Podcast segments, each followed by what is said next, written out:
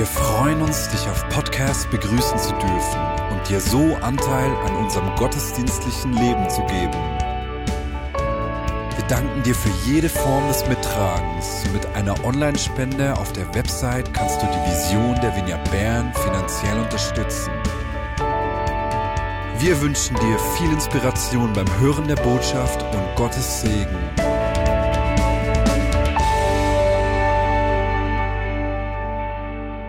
Weil wir ja nächstes Jahr miteinander aus dem Kornhaus ausziehen werden. Wir wissen noch nicht genau, wo wir hinkommen, aber wir haben uns gesagt, wir warten nicht, sondern es ist wie eigentlich eine Einladung von Gott, dass er sagt, hey, brecht auf mit mir. Ich, ich will, ich werde euch führen. Und so lassen wir uns auf seine Führung ein.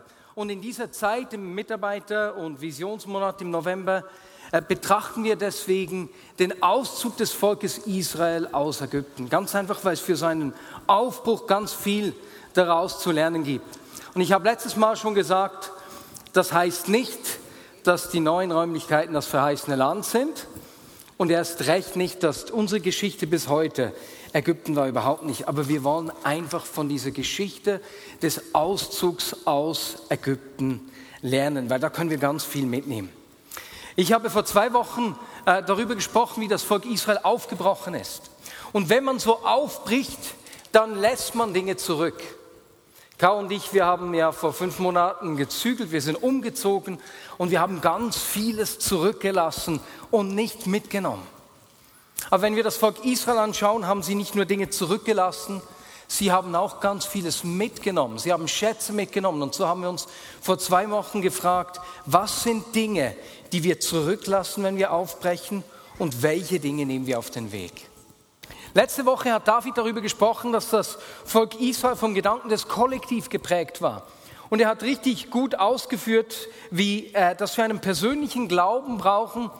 Und er hat das mit den Steigeisen äh, symbolisiert, die uns individuell richtig guten Halt geben. Und gleichzeitig hat er aber gesagt, dass der Glaube immer in Gemeinschaft gelebt werden will. Und gerade die Darstellung des Seils, das dich, deinen Vater und deinen Bruder verbunden hat, ja, auf dieser Bergtour. Ähm, wenn ihr nicht angeschnallt gewesen wärt, wäre dein Vater in die Gletscherspalte gefahren. Äh, das war so richtig einprägsam.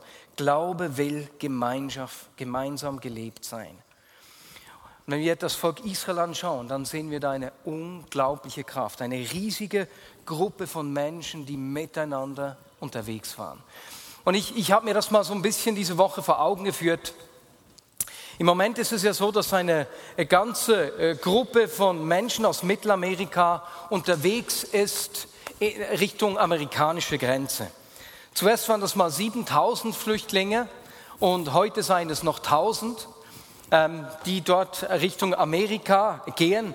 Und Donald Trump hat diesen Flüchtlingsstrom als Invasion bezeichnet, vielen Dank, oder als nationalen Notstand. Und, und ich habe mir das mal gedacht, als ich mir das überlegt habe, waren, sprach man noch von 4000 Menschen. Wenn du das in Verhältnis setzt zum Volk Israel, wie viele Flüchtlinge waren da unterwegs? Das war über eine Million. Das waren 3000 Mal mehr als da die 4000, die unterwegs waren. Eine unglaubliche Menschenmenge. Und was mich am meisten beeindruckt, und da, darauf wollen wir heute achten, diese Flüchtlinge, dieser riesige Flüchtlingsstrom war nicht alleine unterwegs, sondern wir lesen, dass Gott mit ihnen gezogen ist.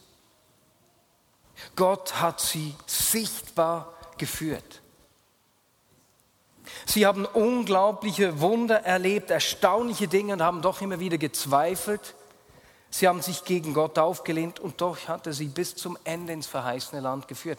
Seine sichtbare Gegenwart war immer mit ihnen, egal was sie getan haben. Und weißt du, diese, diese Gegenwart Gottes ist etwas, was mich schon ein Leben lang beschäftigt. Es gibt nichts, was mir mehr bedeutet als seine Gegenwart. Wir Menschen sind mit diesem Verlangen danach geschaffen worden, mit ihm Gemeinschaft zu haben. Es war vor zwei Wochen, als mir eine Frau erzählt hat, dass sie beinahe in jedem Gottesdienst weint und gar nicht weiß, weswegen. Gott hat dieses Verlangen nach Gemeinschaft mit ihm in uns gelegt. Und so ist es logisch, dass wir seine Stimme hören, auch Menschen, die ihn noch nicht kennen, auch wenn sie das nicht einordnen können. Und weißt du, wenn ich heute über die Gegenwart Gottes spreche, die mit dem Volk Israel gezogen ist, dann denkst du vielleicht an ein wohliges Gefühl im Gottesdienst, während der Anbetung. Viele von uns sind sich das gewohnt oder in einer Gebetszeit. Vielleicht denkst du sogar an eine Hühnerhaut, eine Gänsehaut, die du mal gehabt hast oder ab und zu ein Wunder, das du erlebst. Aber wenn wir uns heute äh, mit diesem Volk Israel beschäftigen, mit ihrer, ihrem Weg durch die Wüste und wenn wir sehen, wie Gott sie begleitet hat, dann ist viel mehr hinter diesem Gegenwart als nur das. Da steckt viel mehr dahinter. Und wenn wir die Texte lesen, meine Liebe, dann sind da Verheißungen für uns drin, Dinge, die Gott uns schenken will, Dinge, die wir beobachten, äh, die Gott uns in unserem Leben geben will. Unser Challenge ist ja, dass wenn wir Bibeltexte lesen, dass wir sie oft einfach mit, mit unserem Verständnis, mit unserem Erfahrungsschatz lesen. Und Dinge, die wir verstehen können, die wir erlebt haben, äh, die lassen wir stehen. Und andere Dinge verpassen wir, weil wir die Schriften auf das reduzieren, was wir selbst verstehen können. Und diese Geschichte des Auszugs der, Ägypten, der Israeliten aus Ägypten führt uns vor Augen, dass für uns viel mehr zugänglich ist, als wir uns das manchmal denken. Viel mehr. Und so wünsche ich mir, dass wir diese Texte heute als Verheißung sehen, dass sie uns reizen lassen davon, uns nach dem auszustrecken, was wir selbst noch nicht kennen und nicht verstehen können.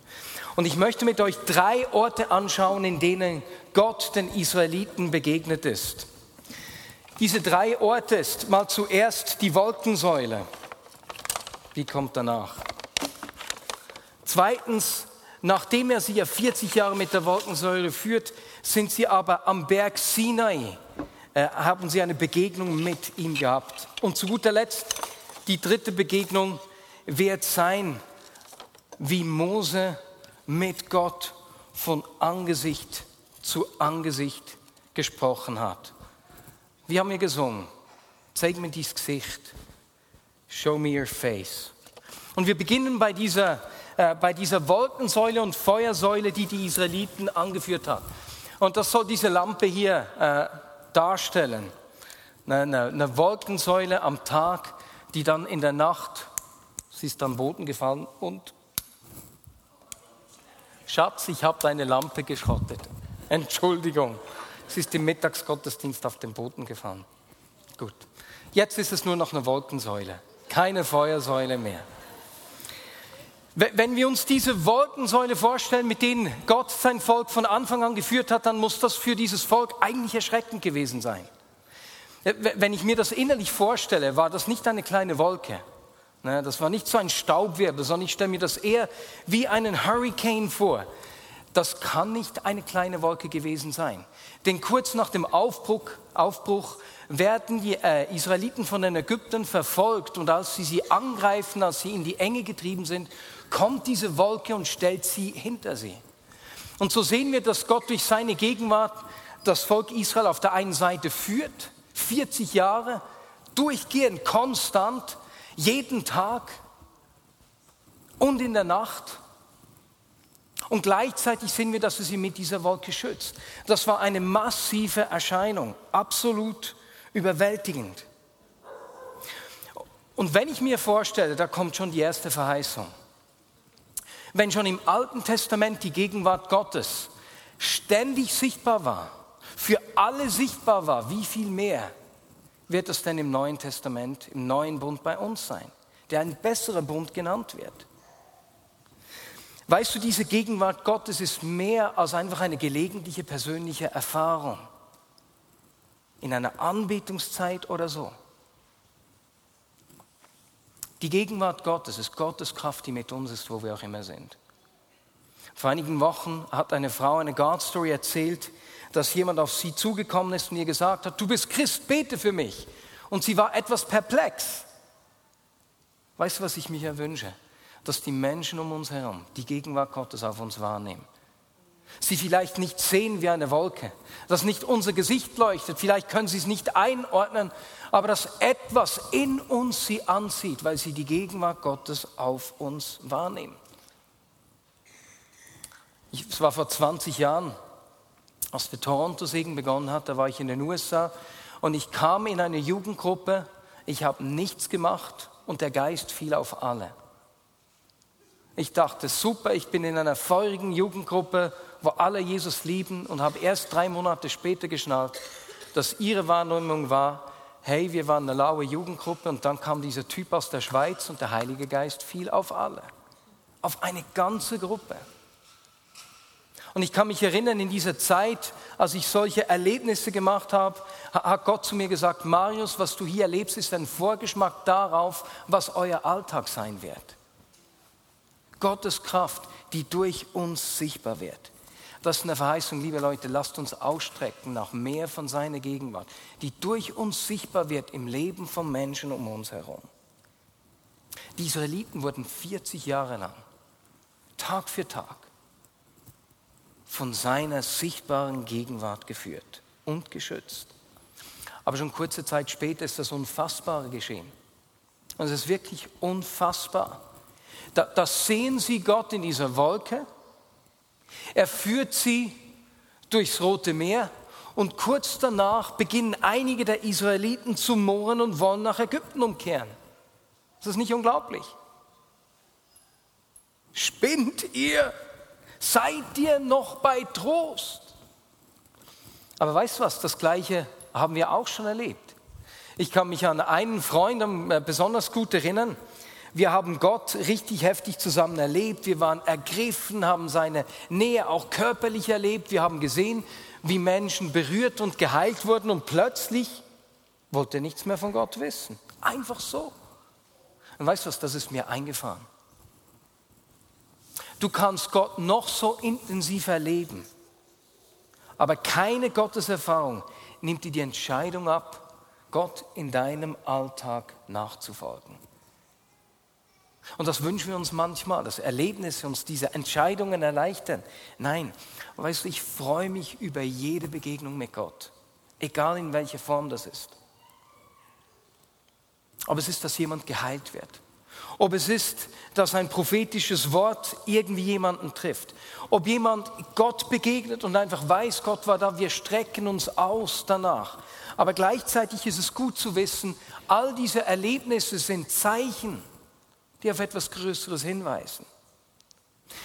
Wenn wir uns vor Augen führen, die Israeliten, als sie diese Wolkensäule sahen, sahen sie eigentlich nur Staub. Aber darin war die Gegenwart Gottes, das Gesicht Gottes verborgen, der ihnen begegnen wollte. Und so sehen wir, dass in dieser Begegnung mit Gott, dass es weiterging. Gott wollte ihnen mehr von sich zeigen. Und so sind sie zwei Monate nach dem Auszug aus Ägypten zum Berg Sinai gekommen, wo Gott mit ihnen einen Bund geschlossen hat. Und Gott hat Mose hier in seinem Plan eingeweiht und hat ihm gesagt, ich werde selbst mit den Israeliten sprechen. Ich will mich ihnen zeigen, denn er wollte damit ihren Glauben stärken, wie wir lesen. Und so will Gott ihnen begegnen. Die Israeliten bereiten sich vor drei Tage lang.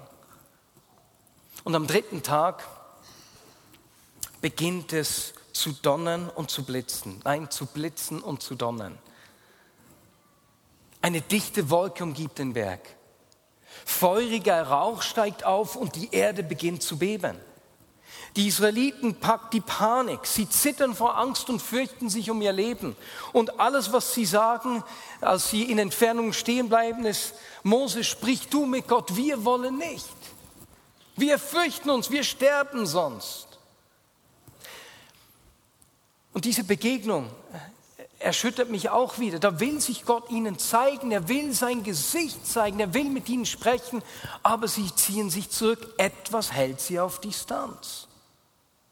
Im 5. Mose lesen wir, was das gewesen ist.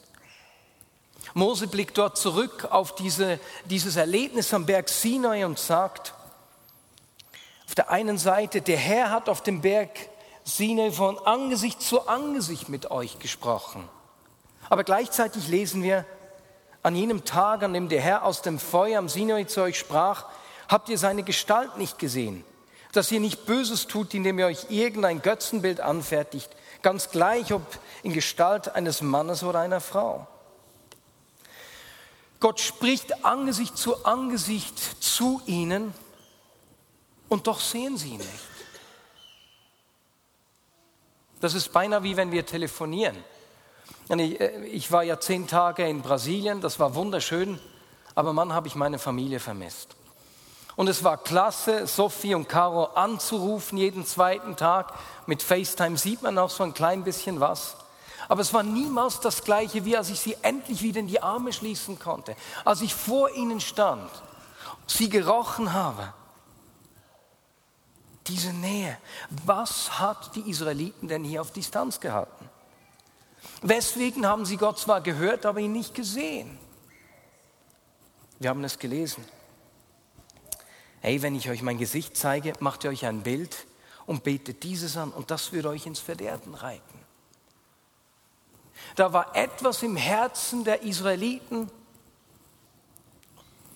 wo sie nicht Gott gesucht hätten, sondern sich mit einem Abbild zufrieden gegeben hätten. Die Bibel nennt das Götzendienst. Und für uns ist es ja nicht so, dass wir in Gefahr stehen, uns irgendwelche Götter zu basteln, ne, wie früher. Aber diese Abbilder, mit denen wir uns zufrieden geben, sehen bei uns ein bisschen anders aus. Diese, dieser Götzendienst kann bei uns sein, dass beispielsweise ich mehr mit meiner eigenen Kraft rechne als mit Gott. Dass mein Tun mir wichtiger ist, als was er tut. Oder dass eine Beziehung in den Mittelpunkt meines Lebens rückt. Oder dass irgendwelche Dinge wie, wie Angst, Unsicherheit, mein Ansehen, Arbeit, Geld, Sex, Erfolg Gott den ersten Platz in meinem Leben streitig machen will. Das heißt, die Frage ist, wie steht es um mein Herz? Auf was setzt mein Herz? Und wenn wir uns ausstrecken und mehr von ihm sehen wollen, wenn wir diese Verheißungen annehmen und sagen, ja, diese Gegenwart, diese konstante Gegenwart, ja, das wollen wir, dann ist unser Herz der Schlüssel. Weißt du, ich kann viel über Gott wissen, aber ihm nahe sein und ihm begegnen kann ich so weit, wie ich ihn auch nahe an mich selbst dran lasse. Und wenn es so Situationen gibt, wo, wo wir auf unsere eigene Kraft vertrauen oder andere Dinge in den Mittelpunkt drücken, gibt es eine Möglichkeit, ihm wieder nahe zu kommen. Das ist den Schleier meines Herzens zu heben, zu bekennen, zu beichten und ihn wieder ranzulassen in diese Nähe. Denn es ist mein Herz, der Zustand meines Herzens, der darüber entscheidet, ob ich ihn hören werde oder, oder auch sehen kann. Wie nahe ich ihm kommen kann. Weißt du, Götzendienst beginnt oft ganz harmlos und unschuldig. In dieser Situation hätten die Israeliten ein, ein Bild gemacht, wie sie Gott gesehen haben und hätten dann aber später dieses Symbol angebetet und nicht die Person, auf die es hinweist. Und wenn wir uns die Geschichte der Israeliten anschauen, dann geschieht genau das im nächsten Schritt. Sie sagen Gott, äh, sie sagen zu Mose, nein, du sollst mit Gott sprechen. Und so geht Mose auf den Berg Sinai und als er nicht zurückkommt, als er nicht gleich zurückkommt, werden sie unsicher, kriegen sie Angst, gehen zu Aaron und sagen ihm, mach uns einen Gott, der uns, nach, der uns ins verheißene Land führt. 40 Tage haben sie ihn nicht gesehen. 40 Tage. Wenn ich die Gegenwart Gottes in meinem Leben davon abhängig mache, ob ich ihn sehe oder spüre, führt das mich direkt zum goldenen Kalb. Aber ganz anders sieht es bei Mose aus. Und da sind wir jetzt bei, bei der dritten Begegnung. Wir lesen von Mose, dass der Herr mit ihm von Angesicht zu Angesicht sprach, wie einer, der mit seinem Freund redet. Ist das nicht unglaublich? Weswegen? Mose war ganz Gott hingegeben. Und wir sehen das, als er vom Berg runterkommt, dass die, dass die Israeliten Götzendienst betreiben, als sie um dieses goldene Kalb tanzen und Gott ihm das sagt, sagt er, ich werde die Israeliten ausrotten und Mose, ich mache mit dir ein neues Volk. Mose hätte sagen können, endlich all meine Probleme los und ich bin der König. Hätte fast gesagt, nein, das ist egal. Aber weißt du, wie Mose reagiert? Er sagt, nein, Nie im Leben. Denk, Gott, was würden die Ägypter über dich sagen? Mose trägt das Herzen Gottes. Er kennt das Herz und die Absichten Gottes. Er sucht nicht sein eigenes und deswegen äh, lässt ihm der Zustand seines Herzens, öffnet ihm die Augen, dass er Gott sehen kann. Und es gibt eine ganz interessante, eine eigenartige Geschichte in Johannes 12, die das auf den Punkt bringt. Kurz vor Ostern kündigte äh, Jesus der Menschenmenge in Jerusalem an, dass er bald mal sterben wird. Und er sagt ihnen dort oder betet laut, Vater, verherrliche deinen Namen. Und dann lesen wir, dass dort steht, dass der Vater laut hörbar antwortet, ich habe ihn schon verherrlicht und ich werde ihn wieder verherrlichen. Und nun wird es komisch. Im nächsten Vers lesen wir, dass die Zuhörer, da das einige sagten, es hat gedonnert. Andere sagten, ein Engel hat mit Jesus gesprochen. Und dann sagt Jesus, hey, nein, Gott hat euretwegen zu euch gesprochen. Im Moment. Jesus war der Einzige, der ihn verstanden hat. Aber Gott hat für die Menschen gesprochen, die, die, die das Donnern gehört haben oder die nur den Engel dahinter vermutet haben. Was geschieht hier? Einige Verse später lesen wir, dass ein Großteil dieser Menschen Jesus trotz aller Wunder nicht geglaubt haben. Jesus spricht. Er spricht, äh, Entschuldigung, der Vater spricht. Er spricht nicht für Jesus, sondern für die Zuhörer, die um Jesus versammelt sind. Aber diese Menschen sind so verschlossen, dass sie den Vater nicht verstehen können. Sie hören etwas. Die einen sagen, das muss ein Donner gewesen sein. Mit anderen Worten, sie finden natürliche Erklärungen. Andere sagen, Engel sprechen zu Jesus. Bei diesen ist es noch etwas anders. Sie sehen zwar, dass Gott am Wirken ist, aber sie bringen es nicht mit sich in Verbindung. Sie denken, dass das Wirken Gottes nichts mit ihnen zu tun hat und deswegen sie sagen, ja, sehr wahrscheinlich spricht einfach ein Engel mit Jesus. Dabei war die, die Stimme an sie gerichtet.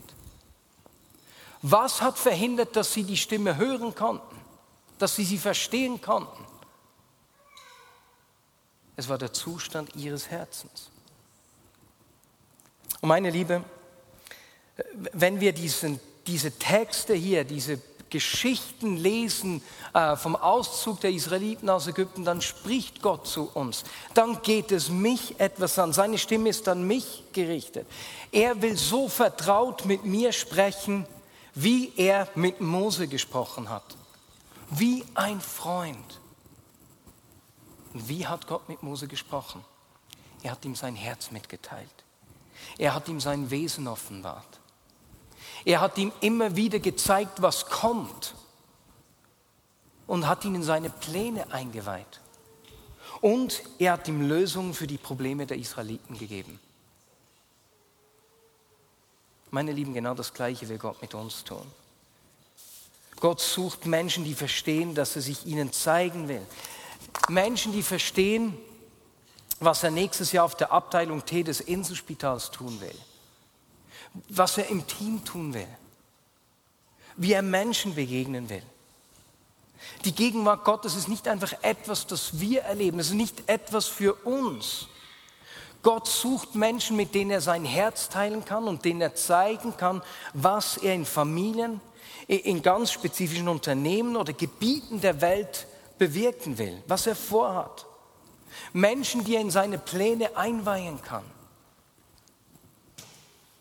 Und ich glaube, dass Gott dir und auch mir, uns zusammen eine prophetische Schau geben will, was er Mord deines Einflusses tun will. Er will uns in seine Pläne einweihen. Und wie, und wie er Mose natürliche und übernatürliche Lösungen für die Herausforderungen des Volkes gegeben hat, will er auch dir und mir solche Lösungen anvertrauen. Er will sie uns zeigen. Und das kann heißen, dass er zu einzelnen Personen sprechen wird und dich vorbereitet. Beispielsweise, hey, nächstes Jahr wird deine Nachbarin herausgefordert sein. Du wirst sie finanziell unterstützen. Oder vielleicht spricht er sogar zu dir und sagt, hey, deine Nachbarin wird eine Weile bei dir wohnen. Meine Lieben, ich möchte aufbrechen und mich öffnen dafür, Gottes Perspektive zu erhalten, seine Pläne zu verstehen, zu sehen, was er in der Region Bern in den nächsten Jahren tun will. Gott will mit dir und mit mir so vertraut sprechen wie mit deinem Freund. Und danach strecke ich mich aus. Deswegen will ich aufbrechen. Und vielleicht fragst du dich jetzt, damit kommen wir zum Schluss, nun gut, Marius, äh, du sagst, dass Gott so zu uns sprechen will, aber wie höre ich denn seine Stimme? Das ist ganz einfach. Ich habe da eine kleine Hilfe. Ich denke, dass wir Gott viel mehr hören, als wir das denken. Unser Problem ist, dass wir oft hören, wie andere Menschen Gottes Stimme hören und dann denken, dass wir sie ja ebenso hören möchten, äh, hören müssen. Und weißt du was? Gott spricht mit mir nicht Chinesisch, auch wenn er Chinesisch kann. Er spricht Berndeutsch mit mir. Er spricht meine Muttersprache. Und genauso spricht Gott deine Muttersprache. Wie findest du die heraus? Aus Gesprächen mit einzelnen Menschen habe ich gemerkt, dass es gar nicht so schwierig ist. Schau mal in dein Leben zurück. Führ dir die großen Entscheidungen deines Lebens vor Augen. Wie hast du dich entschieden für eine Ausbildung beispielsweise? Wie hast du dich für die Arbeitsstelle entschieden? Wie hast du dich in der Partnerwahl entschieden? Oder ein großer Umzug, irgendwelche wichtigen Veränderungen, als du dich für Jesus entschieden hast. Und dann schau dir diese Situationen an und überleg dir, wie hat Gott da zu mir gesprochen? Wie hat er mich da geführt? Und wenn ich das mit einzelnen Menschen mache, sehe ich, dass meistens ein roter Faden sichtbar wird. Und wir sehen, wie Gott zu mir spricht, was meine Muttersprache ist. Ein kleines Beispiel. Ich habe vor einigen Jahren mit einem Mann, habe ich mich äh, mehrmals getroffen, der vor einer Entscheidung stand. Und ich habe angenommen, dass es ein intellektueller Mann sei und dass Gott sehr wahrscheinlich sehr rational mit ihm spricht. Ich habe erwartet, dass er durch die Bibel spricht, vielleicht durch eine saugute Argumentation, eine Auflistung von Pros und Cons. Aber als wir die Situation seines Lebens angeschaut haben, die großen Entscheidungen seines Lebens, haben wir gesehen, dass Gott jedes Mal Menschen an seine Seite gestellt hat, die an ihn geglaubt haben. Das hätte ich nie erwartet. Und so wussten wir, hey, wenn du jetzt vor einer großen Entscheidung stehst, ist es sehr wahrscheinlich, dass Gott wieder jemanden an deine Seite stellt, der an dich glaubt. Und so kam es dann auch. Und weißt du auch, wenn Gott meine Muttersprache spricht, er spricht manchmal auch anders zu mir. Ich spreche auch nicht nur Berndeutsch. Ich kann noch einige andere Sprachen sprechen. Aber Berndeutsch ist meine Muttersprache. Am meisten spricht er so zu mir. Und so lasst uns uns einfach öffnen für sein Reden. Gott will mit dir sprechen wie mit deinem Freund. Er will dir zeigen, was kommt und will dich in seine Pläne einweihen. Und das wollen wir als Vignette Bern in den nächsten Monaten ganz bewusst auch tun. Und ich möchte dafür einfach jetzt zum Schluss beten. Und Jesus, so danke ich dir für diese Verheißung, die dahinter versteckt ist, verborgen ist. Und wir strecken uns aus nach deiner Kraft, die durch uns sichtbar wird. Aber wir wollen nicht nur die Kraft erleben. Jesus, wir wollen dein Gesicht sehen. Zeig uns dein Gesicht, Herr. Zeig uns deine Pläne. Zeig uns, was du tun wirst. Ich danke dir dafür, Herr. Amen.